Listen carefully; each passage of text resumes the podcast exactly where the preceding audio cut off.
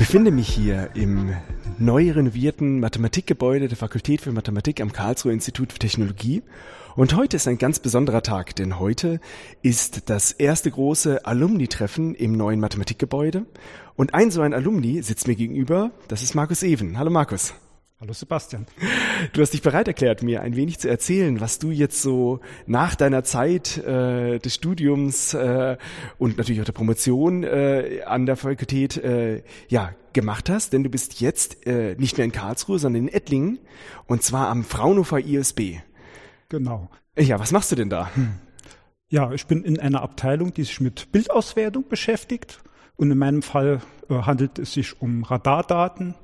Ähm, ich benutze ganze Stapel solcher Daten und die Idee das ist, dass man daraus Deformation der Erdoberfläche bestimmen kann. Und diese Radardaten, wo kommst du die her? Ähm, da gibt es eine ganze Reihe von verschiedenen Möglichkeiten. Ähm, Satelliten werden betrieben von der Deutschen Luft- und Raumfahrtgesellschaft, von der italienischen Raumfahrtgesellschaft, von der kanadischen Raumfahrtgesellschaft, von der ESA. Ähm, ja, und die kann man schlicht und einfach kaufen aber es gibt auch die Möglichkeit, über wissenschaftliche Proposal solche Daten zu beantragen, sogar sich auf eigens zugeschnittene Zwecke aufnehmen zu lassen. Und ja, je nachdem, was sich gerade an Möglichkeiten ergibt, greift man halt zu. Und um was für Satelliten geht es dort? Also sind da momentan viele momentan im All, die um die Erde rumkreisen? Ähm, sogar alleine schon an Radarsatelliten gibt es eine ganz Anzahl. Die Italiener haben vier Satelliten. Äh, die Deutsche Luft- und Raumfahrtgesellschaft äh, betreibt den Terrasa X und den baugleichen äh, Tandem X. Ähm, Radarsat, das ist von der kanadischen Raumfahrtagentur, ist noch ein weiterer Satellit. Die Japaner hatten auch einen Radarsatelliten. Es gibt auch noch militärische Radarsatelliten. Also es, und äh, die ESA hat in diesem Jahr den Sentinel-1 gestartet. Äh, ja, also es gibt eine ganze Anzahl. Äh, ich wusste gar nicht, dass jetzt auch ein neuer äh, hochgeschossen äh, wurde, dieser Sentinel X. Äh, ist das ein spezieller Radarsatellit? Ähm, speziell ist eigentlich jeder Radarsatellit. Ähm, jede Generation hat neue Fähigkeiten und ähm, die Idee bei den von der ESA betriebenen Satelliten ist so ein bisschen, dass der Satellit mehr oder weniger ständig aufnimmt. Das, das hat bei den früheren Satelliten der ESA, die EAS 1 und EAS 2, äh, sich ein Stück weit bewährt, dass man sozusagen auch, äh, wenn man zum Beispiel in ein geologisches Phänomen gucken will, wie die Vorgeschichte ist, dass man dann in einem Archiv dann eine gute Chance hat, Daten zu finden. Das ist ähm,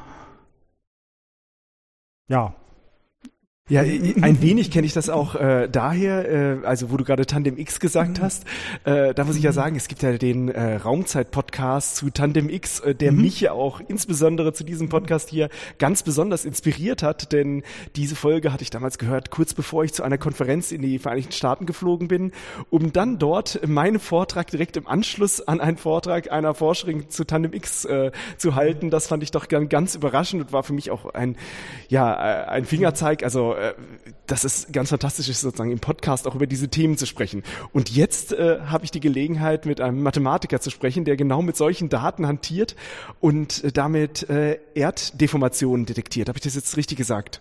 Genau, man versucht Deformation der Erdoberfläche zu detektieren, zu bestimmen.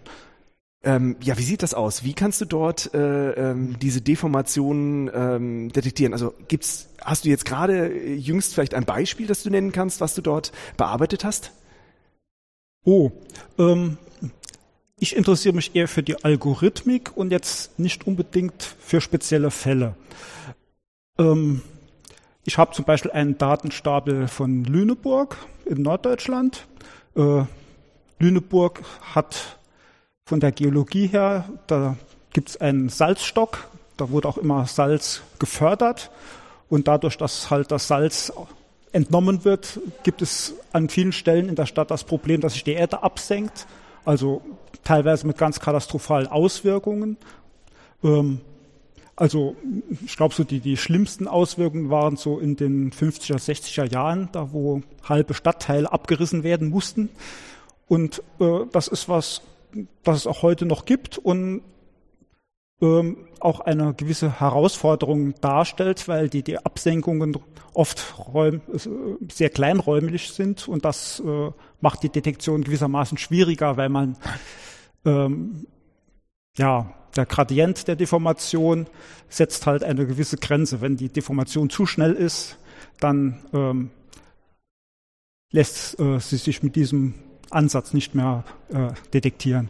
Das ist ja hochaktuell, weil mhm. gerade, ich glaube, gerade heute wurde in Karlsruhe festgestellt, dass beim Tunnelbau für die U-Strap, wie sie äh, uns hier alle betrifft, mhm. äh, also es wird sozusagen im, im Innenstadtbereich eine, äh, die Straßen wird äh, in Untergrund gelegt, dass da irgendwie ein, ein Bereich mhm. angebohrt wurde, wo es plötzlich auch eine Absenkung gab, dass jetzt die Baustelle wieder mhm. angehalten wird. Ähm, sowas könnte man damit tatsächlich detektieren, dass man so minimale mhm. Höhenänderungen an der Erdoberfläche merkt? Ähm also es gibt in der Literatur etliche Beispiele, gerade vom Bau von U-Bahnen oder Tunneln, äh, wo man das dann in den Daten sehr schön sieht. Und äh, es ist natürlich auch eine Idee mit diesen Verfahren, äh, ja, gewisse, in solchen Fällen vielleicht auch einen Ersatz zu schaffen für, für aufwendigere Verfahren. Auf einem Radarbild hat man halt eventuell Hunderttausende äh, Datenpunkte auf einmal. Das Problem ist, man kann sich nicht aussuchen, wo sie sind. Man ist darauf angewiesen, dass es äh, entsprechend gute Streuer gibt, während äh, wenn man mit Messungen auf dem Boden durch zum Beispiel Nivellement äh, halt einen sehr großen Aufwand treiben muss, wenn man da irgendwie an vielen verschiedenen Messpunkten äh, so einer Bewegung folgen will. Ich glaube, hier in Karlsruhe wurde tatsächlich vor Ort gemessen, weil ich nehme auch an, dass in Häuserschluchten mhm. ist es ziemlich schwierig, da zufälligerweise gerade richtige Messpunkte zu bekommen. Ähm, das ist nicht das Problem, sondern das Problem ist eher, dass das Verfahren noch nicht wirklich als, ja, wie soll man sagen, so akzeptiert ist, dass das als Ersatz für die vorgeschriebenen Messungen erlaubt wird. Ah, das, das, das ist in anderen Ländern schon weiter fortgeschritten. Soviel ich weiß, ist das in Italien halt für gewisse Fälle dann schon äh, ja, erlaubt, aber in Deutschland ist das noch im, im Fluss. Ja, aber das ist ja interessant. Dann entwickelt ihr jetzt quasi neue Methoden, die natürlich diese Messung deutlich äh, ja, günstiger anbieten können. Also natürlich ist es nicht günstig, einen Satelliten nach oben zu bringen, aber wenn man viele Messungen machen will über einen großen, äh, über einen großen Bereich, dann kann man natürlich gleich, äh, dadurch, dass man viel mehr abdecken kann, äh, natürlich auch viel sparen und äh, breitflächiger natürlich auch dann Ergebnisse erhalten. Das ist sicher äh, eine Idee. Weitere Zwecke sind auch äh, zum Beispiel im Monitoring von, von geologischen Phänomenen. Da geht es halt auch darum, dass man diese Dinge besser verstehen kann. Bei der Deutschen Luft- und Raumfahrtgesellschaft gibt es zum Beispiel äh, eine Gruppe, die sich speziell mit Vulkanen beschäftigt. Ähm, ähm, ja, aber jetzt in Lüneburg ist es ja auch ein geologisches Phänomen, äh, mhm. was aber wahrscheinlich durch Menschen ein bisschen auch verursacht wurde, wenn das dort absackt wegen den Salzstöcken. Ja, das ist in solchen Fällen natürlich auch immer ein Diskussionspunkt. Ähm, dass es natürlich nicht immer so klar ist, der Zusammenhang. Ähm, heute wird nicht mehr im selben Maß Salz abgebaut. Ich weiß nicht, ob überhaupt noch. Mhm. Ähm, aber man muss natürlich davon ausgehen, äh, das wurde so realisiert, dass da irgendwie Salz in den, äh, Wasser in den Boden gepumpt wurde und halt die, die Sohle sonst an einer anderen Stelle rauskam und dann halt entsprechend entnommen wurde. Ähm, aber das Gleiche kann natürlich auch passieren, wenn es einfach regnet und das mhm. Regenwasser halt Salz ausschwemmt. Ähm, und äh, ja, wenn es zu solchen Senkungen kommt, ist das natürlich eventuell ein Streitpunkt, wenn es da einen Verursacher gibt und Leute, die einen Schaden erlitten haben, wer dann da jetzt verantwortlich ist. Also solche Probleme gibt es zum Beispiel auch in der Nähe von Böblingen mit Geothermie. Mhm. Da ist das dann halt auch äh, interessant. Äh, hängt das jetzt, die Absenkungen, die dort äh, passiert sind, hängt das mit der Geothermie zusammen? Hat das vielleicht andere Gründe? Ähm, stellt das die Geothermie vielleicht in Frage oder äh, hat vielleicht der spezielle Unternehmer, der hier die Geothermiebohrung durchgeführt hat, äh, irgendwie fahrlässig gehandelt und ist jetzt für den Schaden haftbar. So, also es gibt viele interessante Dinge, die man mit dieser Technik halt äh, beobachten kann und äh, ja, äh, Mal sehen, was die Zukunft der Hinsicht dann bringt. Ja, tatsächlich äh, war ich auch gerade in der Gelegenheit, sozusagen entscheiden zu müssen für sozusagen die Renovierung des Eigen Eigenheims, was für ein neues äh, Heizungssystem reinkommt. Und auch für mich war die Frage, mache ich ein, äh, sozusagen eine, eine Tiefenbohrung und äh, heize mit Erdwärme oder äh, gehe ich sozusagen auf ein äh, Biomassesystem? Äh, mhm. Es ist dann die Biomasse geworden, weil ich tatsächlich sagen muss, es war mir zu dem Zeitpunkt nicht geheuer, sozusagen diese Tiefenbohrung zu machen, weil man einfach noch nicht also ich einfach mir für mich nicht sicher genug war, äh, dass sozusagen äh, es nicht zu Schwierigkeiten kommen kann durch Tiefenbohrungen und äh, auch natürlich einem niemand im Vorfeld sagen kann, ob eine Tiefenbohrung und das ist eigentlich so das, das Hauptproblem ähm, effektiv ist. Mhm, ob äh, okay. sozusagen wie viele Bohrungen gemacht werden müssen. Es hängt natürlich auch sehr stark davon ab, wo, wo man natürlich ist und wo die Bohrungen gemacht werden. Aber wenn es halt in dem Moment noch keine Vergleichswert für den Bereich gibt, wo man bohren will, dann äh, wird es natürlich schwierig. Aber äh, anderes Thema ist ja auch, äh, wenn du über den Regen sprichst, äh, Regen sprichst, es werden ja viele Flächen versiegelt äh, und dann werden natürlich auch die äh, Regenflüsse anders und wo das Wasser versickert. Also da kann ich mir auch vorstellen, dass das sich tatsächlich durch die Urbanisierung ändert, wenn unter der Stadt halt solche Salzstöcke sind. Aber natürlich, ich bin jetzt da kein Fachmann. Ja, also da fällt mir jetzt zwar ein Beispiel von einem ganz anders gelagerten Fall ein, den ich sehr beeindruckend fand. Und zwar ging es da, ich glaube, es war der Gotthard-Basistunnel. Äh, da hatten Kollegen ein Beispiel äh, gezeigt, dass man äh, oben auf dem Berg Absenkungen nachweisen konnte, die wohl dadurch zustande kamen, dass durch den Tunnelbau unten sich, wie das Wasser abfließt, verändert hat und dadurch halt äh, ist an der Oberfläche, ich weiß nicht, 1000 Meter höher, entsprechende Absenkungen gab. Ach du Liebste, das sind ja richtig, das sind ja wirklich dann drastische Auswirkungen. Ja, drastisch jetzt nicht ja. in dem Sinn, dass es Schäden sind, aber, aber es hat mich überrascht. Meter weiter. Ja, ja. Gut, aber du hast gerade gesagt, in, äh, in dem Fall jetzt bei Lüneburg ist es so, wenn der Gradient, also sozusagen die zeitliche Veränderung zu ruckartig ist, dann könnt ihr es nicht messen. Oh, es gibt verschiedene Einschränkungen. Ruckartig ist auch ein Problem, äh, aber ähm, das Messprinzip beruht darauf, dass man ein kohärentes Signal hat. Das heißt, die Verschiebung, äh, das ist, muss, kann man sich vielleicht so vorstellen, wie das, dass so eine Uhr mitläuft. Man weiß zwar die Uhrzeit, aber nicht an welchem Tag oder ob Mittag mhm. oder Abend. Äh, und, aus, und wenn es in, und solch ein Signal kann man dann aber aufintegrieren gewissermaßen, mhm. um, um halt ein flächiges Signal zu kriegen. Aber wenn die, die Geschwindigkeiten, der Gradient zu schnell ist, dann weiß man nicht, ob das Nachbarsignal ja, ob das zwölf Stunden weiter ist oder ob es nur die drei Stunden sind, die es vielleicht die Uhr anzeigt. Ach so, ähm, ja, es ist also, wir haben ein, ein kohärentes Signal, das heißt ein, ein quasi wellensynchronisiertes Signal, wie, wie, ein, wie ein Laser. Genau, nur größere Wellenlänge. Nur größere Wellenlänge. Und ähm, äh, dann gucke ich mir quasi die, den Vergleich an, wie viel mein Signal verschoben ist. Und wenn es halt, äh, wenn es äh, genau gleichläufig zurückreflektiert wird, das wird wahrscheinlich gemessen, dann nehme ich das als Referenzwert null. Aber wenn es leicht verschoben ist, dann entsteht ja eine Schwebung zwischen den beiden Signalen, die ich messen kann, ein Phasenunterschied. Es werden gewissermaßen Phasenverschiebungen gemessen von mhm. einem Signal, das der Satellit dann aussendet und das entsprechend nach einer gewissen Zeit dann zurückkommt. Mhm. Ähm, wenn man sich das aber im Detail anguckt, gibt es halt verschiedene Probleme oder Schwierigkeiten. Äh, zum Beispiel, äh, also diese Probleme haben zum Beispiel zur Folge, dass man nur eine relative Messung machen kann. Man muss zum Beispiel sagen, an diesem Punkt gehe ich jetzt einfach mal davon aus, der hat sich nicht bewegt und auf den Punkt lagert man die relativen Unterschiede. Ähm, das hat zum Beispiel den Grund, dass man äh, die Wellenlänge bei den äh, Terrasa X zum Beispiel ist das sogenannte X-Band, also mit 3,1 Zentimeter Wellenlänge. Ähm, aber so genau die Position vom Satellit zu bestimmen, ist, ist eher unrealistisch. Also was man messen kann, ist quasi äh, dieser Phasenunterschied. Und ich kann nur bis quasi den Phasenunterschied von diesen 3,1 Zentimeter messen, weil dann hüpfe ich eine Welle weiter.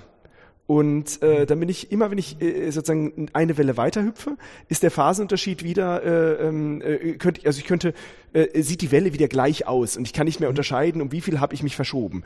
Und ähm, deswegen, genau, das ist eines der Grundprobleme. Das ist eines der Probleme. Und das andere ist, ich könnte gar keine feste Entfernung messen, weil der Satellit ja nicht auf drei Zentimeter genau im All positionierbar ist. Ich weiß zwar, wo er ungefähr ist, aber wahrscheinlich nur auf hunderte Meter genau wenn man großen Aufwand treibt, kommt man schon so in die Größenordnung von ein, zwei Zentimeter mit der Positionierung. Aber das geht nur ins, und das, äh, das nutzt eigentlich noch nichts, weil noch die atmosphärische Verzögerung durch dazu kommt. Und die hat so eine Schwankungsbreite, ich sag mal, von so bis zu einem Meter, also jedenfalls viel größer als die von der, äh, wie die Wellenlänge. Also liebes bisschen. Aber, aber, aber ich würde noch kurz mal auf den Punkt kommen mit dieser, mit der Relativmessung. Also das Problem ist, eigentlich könnte man nur bis zu drei Zentimeter Unterschied messen.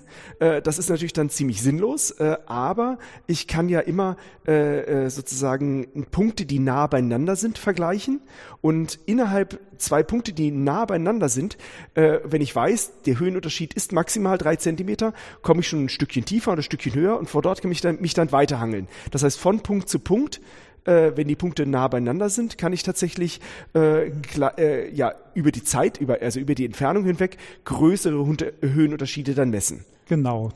Und, und wenn ähm, die Bewegung zu schnell ist, also sprich der Gradient zu stark ist, dann funktioniert das halt nicht, weil man irgendwie sozusagen im falschen Intervall landet. Mit, Gradient, mit dem Gradient zu schnell meinst du, wie der Satellit dann über die Erde streicht?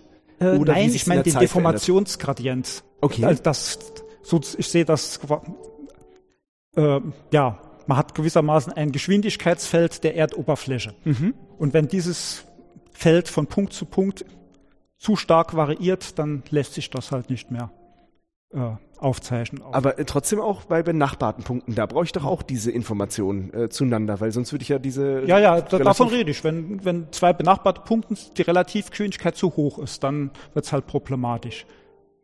Aber äh, wie, wenn, wie ich mich da drüber bewege? Oder äh, meinst du jetzt wirklich im zeitlichen Unterschied, wenn der Satellit ah. ein zweites Mal rüberfliegt? Nee, nee, ganz wichtiger Punkt. Ähm, die meisten Phänomene, um die es hier geht, sind Phänomene, die laufen relativ langsam ab. Das heißt, man hat normalerweise ähm, im Abstand von, also Terrassa X ist alle elf Tage nochmal gewissermaßen in der Position, dass er eine Interferometrie-taugliche Aufnahme machen kann.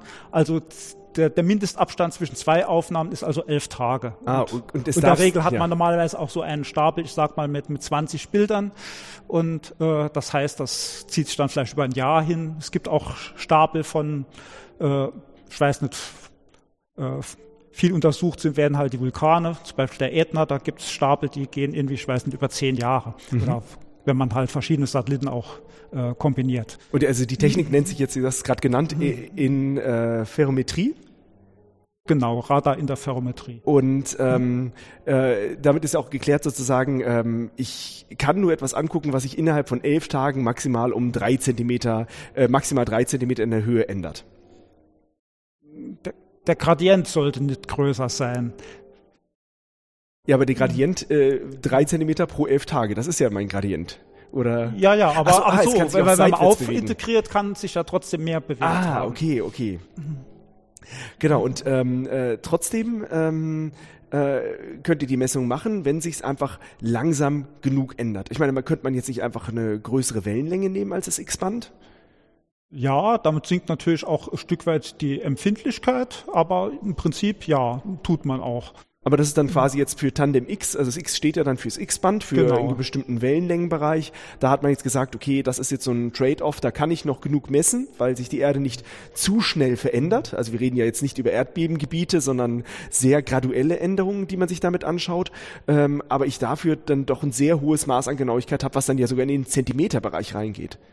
Es geht sogar in den Millimeterbereich und unter besonders günstigen Umständen ist es auch schon gelungen, Submillimeterbereich zu erreichen. Und das mit einem Satelliten? Wie viel 100 Kilometer ist der weg? Ähm, so normalerweise ungefähr 700 Kilometer. Also der, der guckt halt schräg und hat so, fliegt so knapp etwas mehr als 500 Kilometer über der Erdoberfläche. Und hat eine Geschwindigkeit von? Oh, die Geschwindigkeit ist, ich glaube, so etwas mehr als sieben Kilometer in der Sekunde. Also jetzt muss ja. man mal ausrechnen, wie schnell ein Auto wäre, wenn es sieben Kilometer, sieben Kilometer in der Sekunde. Ich meine, ein Auto fährt ja vielleicht sieben Meter in der Sekunde und nicht ja, ja, Kilometer. Ist, ist, unglaublich schnell. Und dann misst man in den Millimeterbereich. Übrigens, äh, wenn man hier jetzt etwas Musik hört, dann ist das äh, kein Zufall, weil zur Feier des Tages spielt auch die Matheband und äh, ja, erfreut uns mit den Klängen. Aber gut, also äh, die Satelliten, also zum Beispiel Tandem X, bewegt sich wahnsinnig schnell über die Erde hinweg, ähm, misst quasi äh, in, in, mit Wellenlängen von drei Zentimeter, später dann im Millimeterbereich äh, die Veränderung der Erdoberfläche.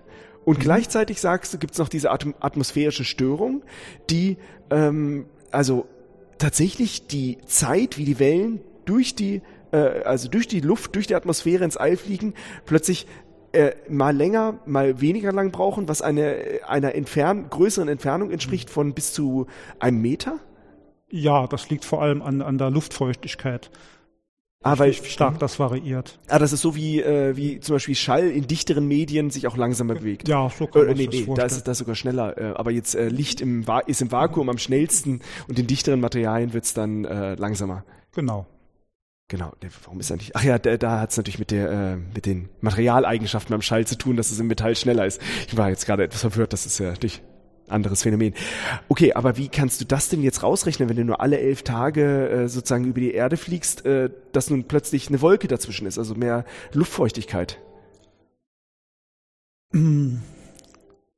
Also meistens funktioniert das und das liegt halt daran, dass äh, diese starke Variation hauptsächlich über die Zeit ist, während zu jeder einzelnen Aufnahme die, die räumliche Variation der atmosphärischen Verzögerung relativ gering ist. Wenn die räumliche Verzögerung, äh, also die räumliche Variation auch äh, sehr stark variiert, dann kann es natürlich auch passieren, dass es mal äh, ja, dass man diese Aufnahme halt weglassen muss. Oder? Das nicht mehr aussagekräftig ist. Achso, ja. da, da berücksichtigt man dann quasi, dass wenn es diese luftfeuchten Verteilung gibt, dass das über einen Bereich von Hunderten von Metern ist. Äh, hingegen, äh, und dann weiß, kann ich halt sozusagen meine Ergebnisse, die im, ja, wie, wie, wie nah sind eigentlich Messpunkte auf dem Boden? Ja, ähm, das hängt von verschiedenen Dingen ab. Natürlich einmal davon, ähm, von der verwendeten Technik, von dem verwendeten Modus des Satelliten. Mhm. Ähm, jetzt der neue Staring Spotlight Modus von äh, Terrasa X, der kriegt in Flugrichtung eine Auflösung von 23 Zentimeter und in, in ja auf dem Bo äh, und in Entfernungsrichtung eine Auflösung von so so 80 90 Zentimeter äh, als als höchst auflösender Modus hin während man äh, andererseits, äh, aber man hat halt entsprechend eine, eine kleinere, ein kleineres Bild, was weiß ich, fünf auf fünf Kilometer. Während für andere Zwecke, wenn man zum Beispiel äh, das äh, Schiffe auf dem Meer überwachen will, dann nimmt man irgendeinen Modus, wo äh, der dann halt ein 400 Kilometer breites Bild erzeugt. Das, dafür ist jetzt eher dieser Satellit Sentinel von der ESA ausgelegt.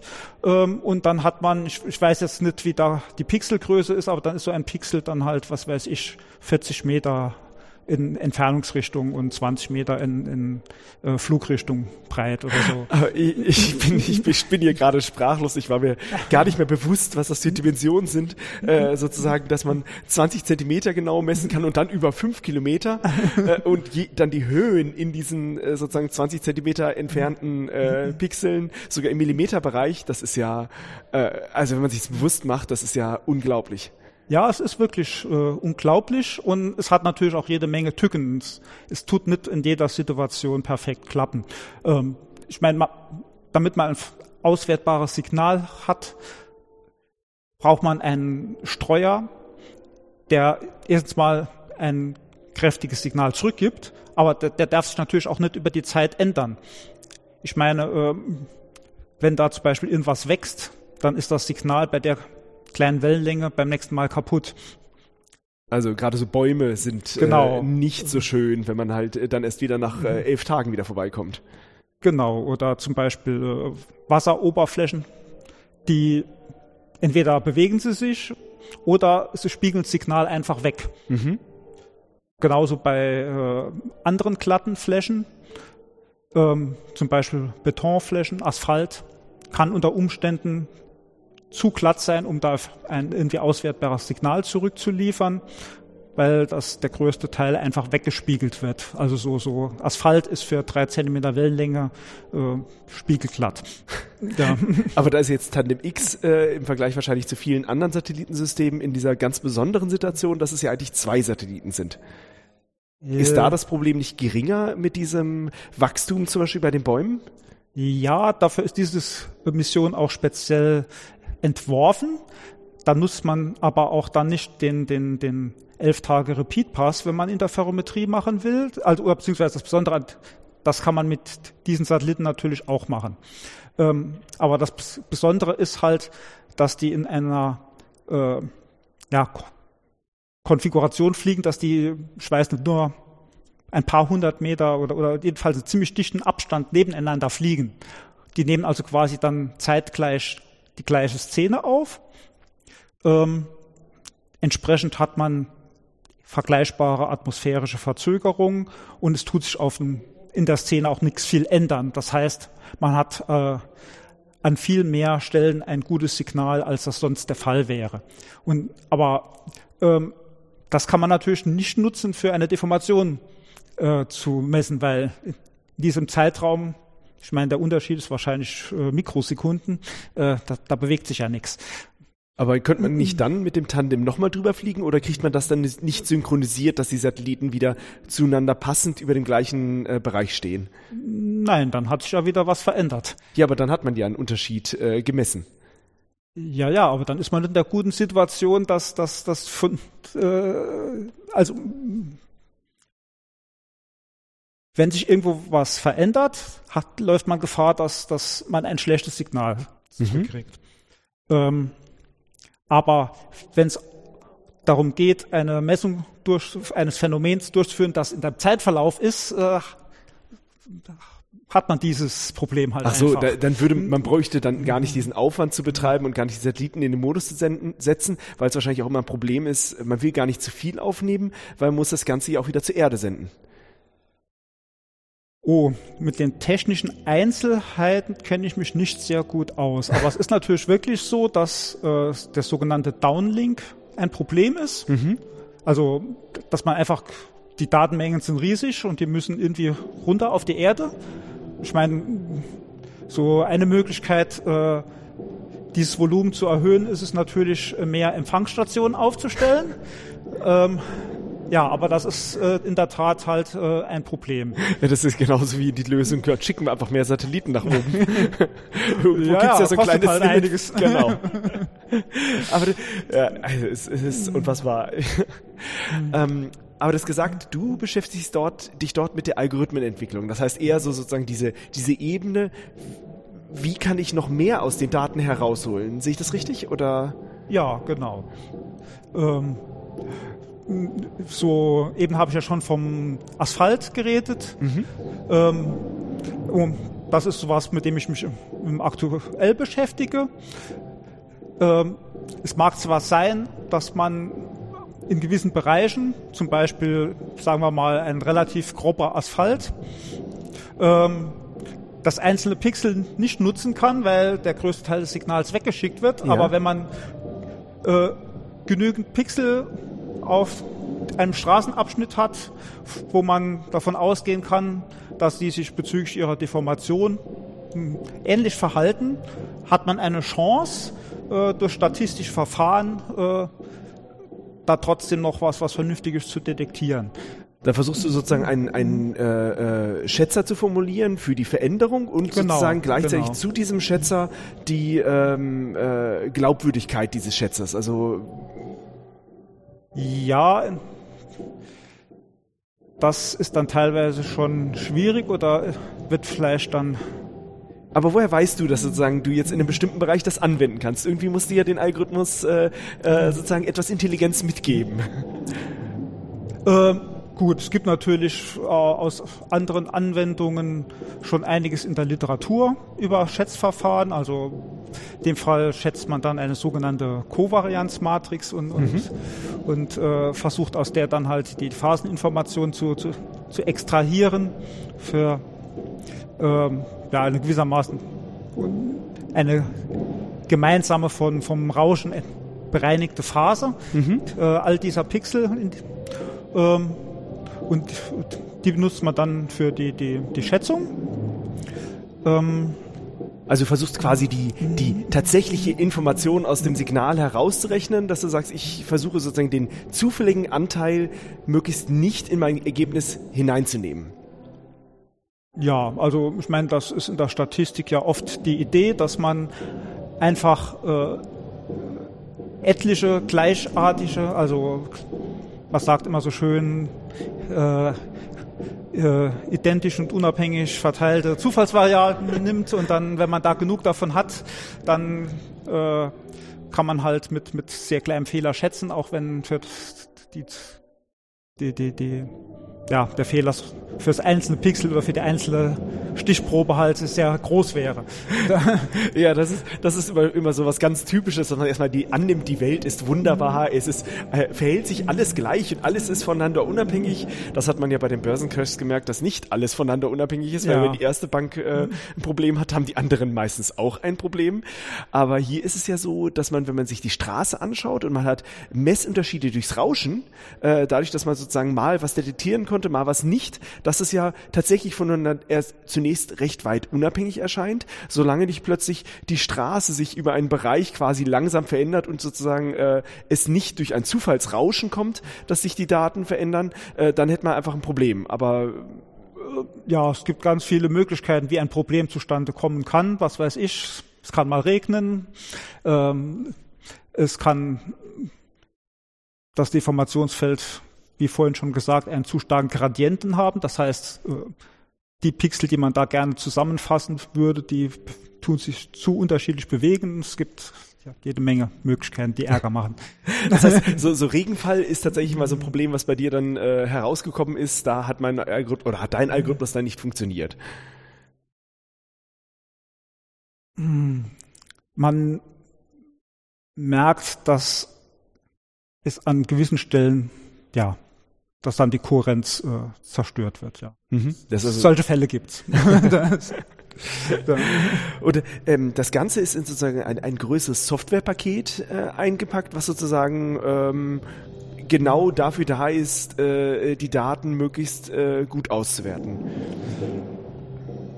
Ich weiß jetzt nicht, was du dir mit, was mit Softwarepaket meinst. Ja, wie kommt das dann zum Einsatz der Algorithmus? Also, dass, dass du so gerade so dieses Bild zu konstruieren. Ähm, auf einer Seite sind Daten, auf der anderen Seite will man Ergebnisse haben und du arbeitest dir quasi äh, an diesem Werkzeug, das möglichst sichere Ergebnisse aus diesen Rohdaten erzeugen soll. Ja, ich bin natürlich nicht der Einzige, der äh, in diesem Gebiet forscht. Mhm. Ähm, ich biete es jetzt nicht an, irgendwelche Auswertungen zu verkaufen oder so. Mhm. Oder, oder äh, ja, in dem Sinne wird mein, meine Software äh, derzeit rein für, für Forschungszwecke entwickelt mhm. und nicht irgendwie äh, praktisch eingesetzt. Aber es gibt es natürlich schon. Ähm, es gibt verschiedene Kollegen, die äh, diesen Bereich geforscht haben und jetzt äh, eine Firma gegründet haben und, und solche Auswertungen anbieten. Ähm, ja, also äh, wenn man das möchte, kann man sich so eine Auswertung auch irgendwo kaufen. Das ist halt nicht gerade billig, weil die allein schon die Satellitenbilder recht teuer sind, aber es geht schon. Ja, das hatten wir ja vorhin schon, dass sozusagen auch dieses Verfahren momentan noch nicht überall äh, zum Einsatz kommt. Aber äh, du bist sozusagen daran, äh, neue Methoden auszuprobieren und neue Verfahren umzusetzen im wissenschaftlichen Umfeld, um sozusagen mit den Daten besser zurechtzukommen. Und das machst du am IUSB. Genau. Ja, jetzt muss man sich fragen, ja, was ist denn jetzt eigentlich das IOSB? Wofür steht denn diese äh, Abkürzung? Oh, das heißt Institut für Optronik, Systemtechnik und Bildauswertung und hat ein unglaublich breites Spektrum an verschiedenen Themen, so dass ich gar nicht weiß, was die ganzen Kollegen alles machen. Wir haben auch so an die 300 Wissenschaftler und ähm, es ist jetzt vielleicht übertrieben zu sagen, dass jeder ein bisschen was anderes macht, aber so so kann man sich schon vorstellen. Und du bist quasi ähm, äh, sozusagen von damals noch der Universität dann direkt zum ISB gekommen oder wie war dein Weg dorthin? Nein, ich habe noch einen Umweg gemacht über die Versicherungsbranche und ah. war drei Jahre äh, in der Versicherungswirtschaft äh, und danach äh, ja bin ich halt zurück in die Forschung. Das lief äh, auch ein Stück mit der Hilfe von einem äh, Kollegen, der halt am IUSB schon tätig war und mich da auf eine Stelle hingewiesen hat. Und Und äh, ja, ich meine, da sieht man natürlich, dass du als Mathematiker natürlich sehr flexibel bist. Ähm, hättest du das jetzt eigentlich mal so gedacht, dass du sozusagen von der Situation äh, ähm, du entscheidest dich irgendwann Mathematik studieren, dass du irgendwann äh, ja die äh, Satelliten auswertest, die äh, bei uns auf der Erde quasi die Messung in Millimeter Genauigkeit machen?